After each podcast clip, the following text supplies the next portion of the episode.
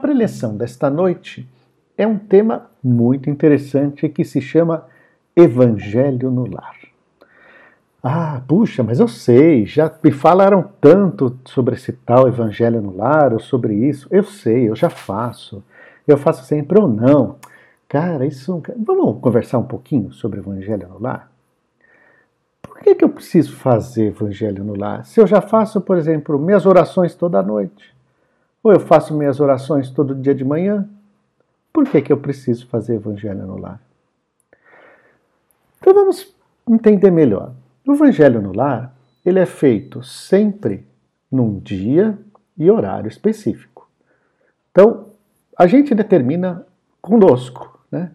com todos os que estão morando conosco naquele lar, para que todos participem. Então, por exemplo, ah, o melhor dia para fazer evangelho no lar é quinta-feira às 20 horas.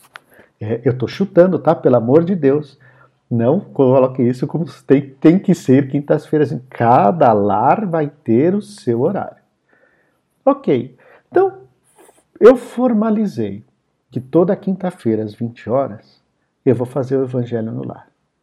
E isso a gente combina quando que a gente combina aqui dentro do nosso lar, a gente está combinando também com o nosso mentor, com os nossos amigos espirituais que ali estão conosco. Então, a primeira vez que a gente combina o Evangelho no Lar, quinta-feira às 20 horas. Então, quinta-feira às 20 horas, nos reunimos bonitinho, vamos fazer o Evangelho no Lar. Fazemos. Aí, assim, os mentores, os espíritos de luz, Vamos ver se eles vão fazer direitinho. Nossa, fizeram, que bom. Vamos ver se semana que vem eles mantêm o mesmo horário? Ah, mantiveram. Então, a partir da semana que, da outra semana, eles falaram, eles começam a chamar os amigos deles para participar do Evangelho lá, porque eles sabem que ali é uma casa que todo dia, toda quinta-feira às 20 horas, vai ter Evangelho no lar. E eles é o alimento dos espíritos é a prece. E a cada vez que a gente vai fazendo no mesmo dia, mesmo horário, mais espíritos de luz vão vindo. E espírito de luz, eles têm um defeito gigante. Porque a hora que eles saem, eles vão embora, porque terminou o evangelho no lar, eles voltam para as atividades dele, né? Eles deixam uma luz dentro do lar, eles deixam uma harmonia muito grande. É um defeito deles, né? Infelizmente é um defeito delicioso. Imagina só, quanto mais espírito de luz visita a nossa casa, mais tempo esta luz, essa paz vai demorar para dissolver. Essa sujeira espiritual de luz vai demorar para dissolver. E aí vai ficar por durante uma semana inteira. Aí semana seguinte a gente faz de novo e convida esses amigos. E eles participam e deixam aquela energia por durante uma semana. E assim vai acontecendo. Então vamos criando dentro do nosso lar, dentro da nossa casa, um ambiente de luz e de paz constante e perene. Isso não quer dizer que a gente não escorregue, por exemplo, ah, só porque tem esse ambiente de luz de paz é que vai estar sempre bem. Não, somos seres humanos. Então, em algum momento a gente pode discutir com alguém da família? Pode mas que essa discussão vai ser menos agravada porque vai ter mais luz e mais paz no ambiente, sim. Mas que, você, que a gente precisa se entender, se ajustar, porque estamos convivendo com os seres humanos, são outros 500. Então, o que mais importante do Evangelho no lar é exatamente isso, é que ele vai ajudar a manter. Mas ainda não respondi minha pergunta. Por que é que eu preciso então fazer evangelho no lar se todo dia eu faço minhas preces à noite, ou minhas preces de manhã, antes de dormir ou acordar, ou até os dois. Porque as preces, ao acordar e ao dormir, são conversas íntimas que a gente tem com o nosso mentor, com o nosso anjo da guarda, com Jesus, com Deus, são conversas íntimas, né? que está ali no fundo do nosso coração e a gente está conversando com aquele grande amigo. O evangelho no lar, ele já tem um outro objetivo. Ele tem o objetivo de conversar entre todos os que estão morando conosco, naquela família, naquele lar. Então essas conversas mais íntimas ficam para nós. E essas outras, a gente. É, é, o Evangelho Lar tem esse outro objetivo de estudar um trecho do Evangelho e discutir esse trecho entre os nossos familiares. E por que então eu preciso ter esse compromisso de dia e hora? Né? Sempre. Sempre. É, ah, mas poxa, eu passei no vestibular, ou meu filho passou, e agora de quinta-feira às 20 horas não é possível, só de final de semana. Comunique. Olha, amigos, a partir da semana que vem faremos no final de semana. É a mesma coisa. Não importa se eles são espíritos ou se somos nós encarnados. O que a gente combina é combinado. Tá? Não tem, e eles vão mudar de horário. Fiquem tranquilos. A gente não vai perder com isso. Então, o que é combinado é importante. E o horário, por quê? Porque os espíritos de luz têm muitas tarefas do lado de lá. Eles têm muita gente a ajudar. E quando a gente combina o dia da semana e o horário, eles já se programam para aquele dia e horário estar conosco. Isso é fato. Então ajuda muito. Ah, mas olha, eu, vamos de novo. Marquei 8 e 15. Ah, mas hoje eu comecei 8 e 10. Daí semana que vem vai ser 20 e 20.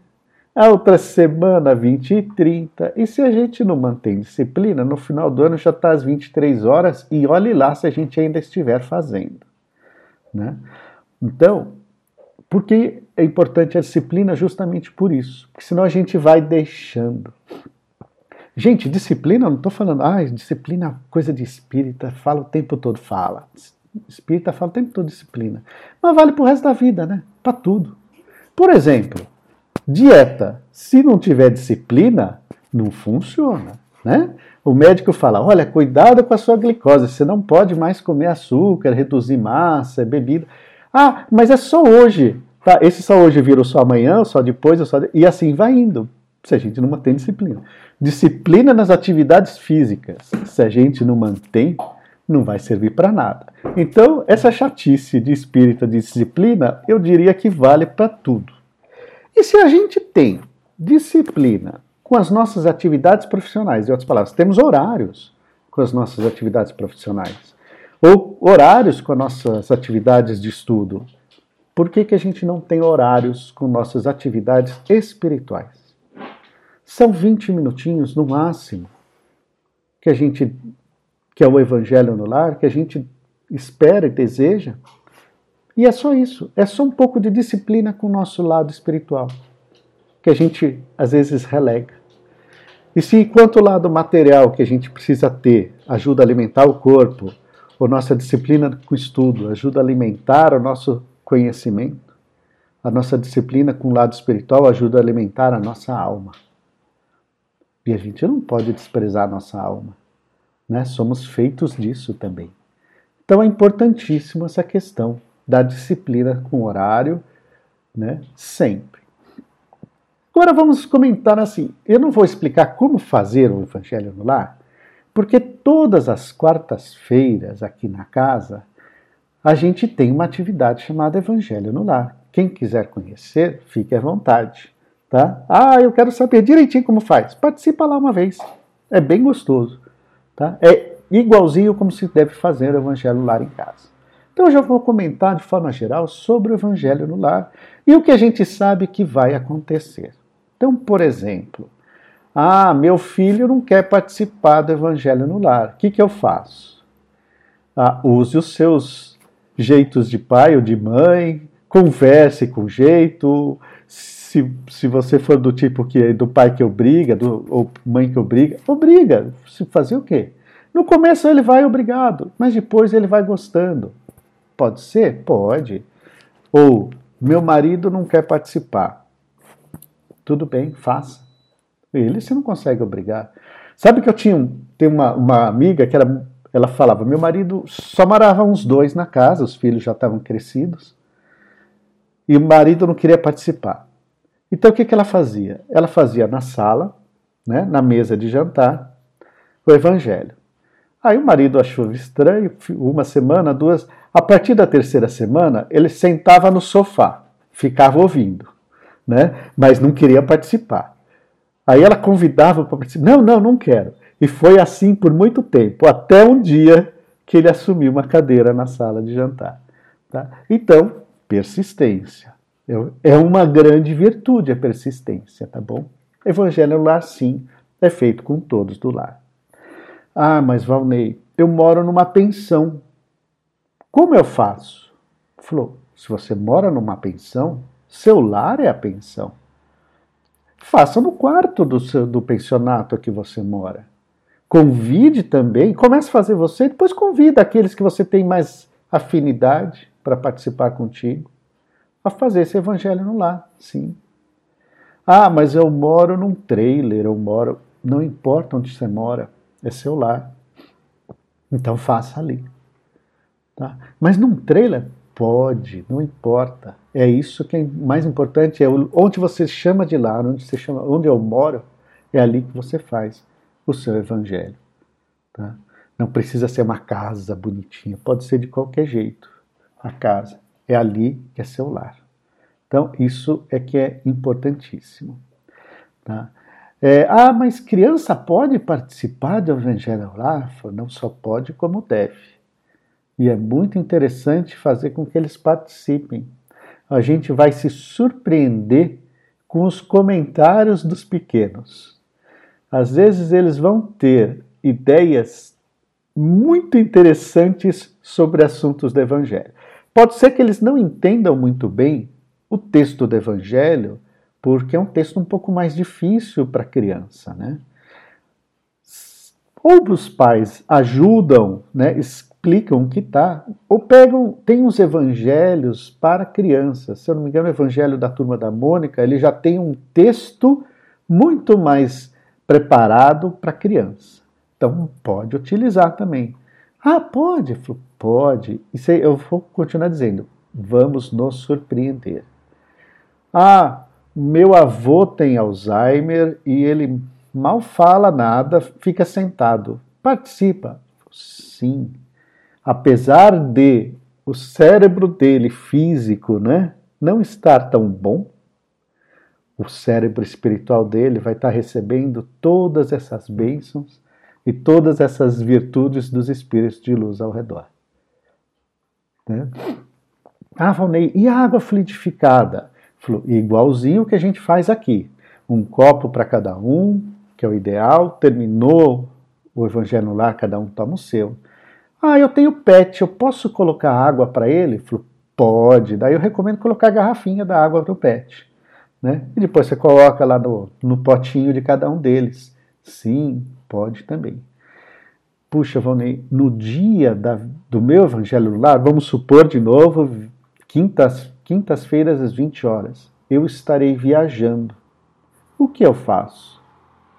Faça de onde você estiver. Mas? Funciona? Funciona. Mas, então assim, você só se liga, mentaliza que você está em sua casa e faz. Puxa, mas eu vou estar, por exemplo, no carro em viagem.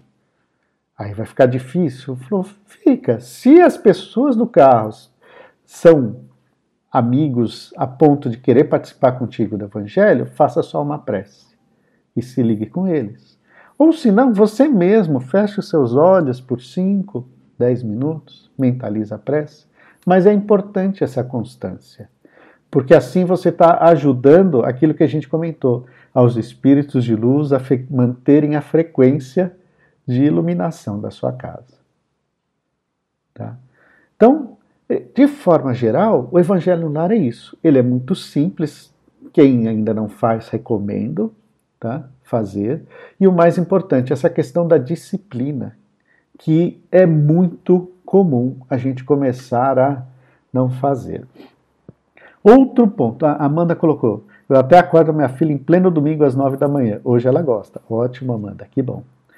Outro ponto que vale a pena comentar é que a hora que a gente pega o texto do Evangelho e comenta, cada um comenta o que acha do texto do Evangelho.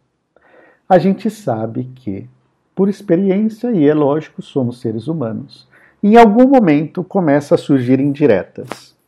Ó, aqui está falando para perdoar, viu? É para você, não é para mim. Né? Você que tem. Isso é muito comum. E se isso acontece no meu evangelho lá, o que, que eu faço? Primeiro, se é você que está apontando o dedo, a resposta está contigo. Calma, é para eu me observar com relação ao perdão. E se o outro estiver. Você pode até lembrar, olha, é para falar de si, não é para falar do outro. Mas se mesmo assim continuar, vamos então agora trabalhar o perdão. Perdoe, Pai, ele não sabe o que faz. Não é isso que Jesus disse? Então vamos trabalhar o perdão.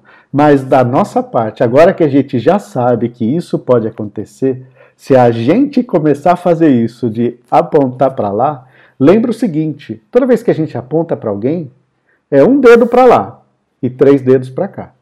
Então, se eu estou falando que ele não sabe perdoar, é porque eu também não sei três vezes mais. Tá? Então, cuidado só quando a gente aponta. Tá bom? Isso era, são as, o porquê e a grande importância do Evangelho no lar.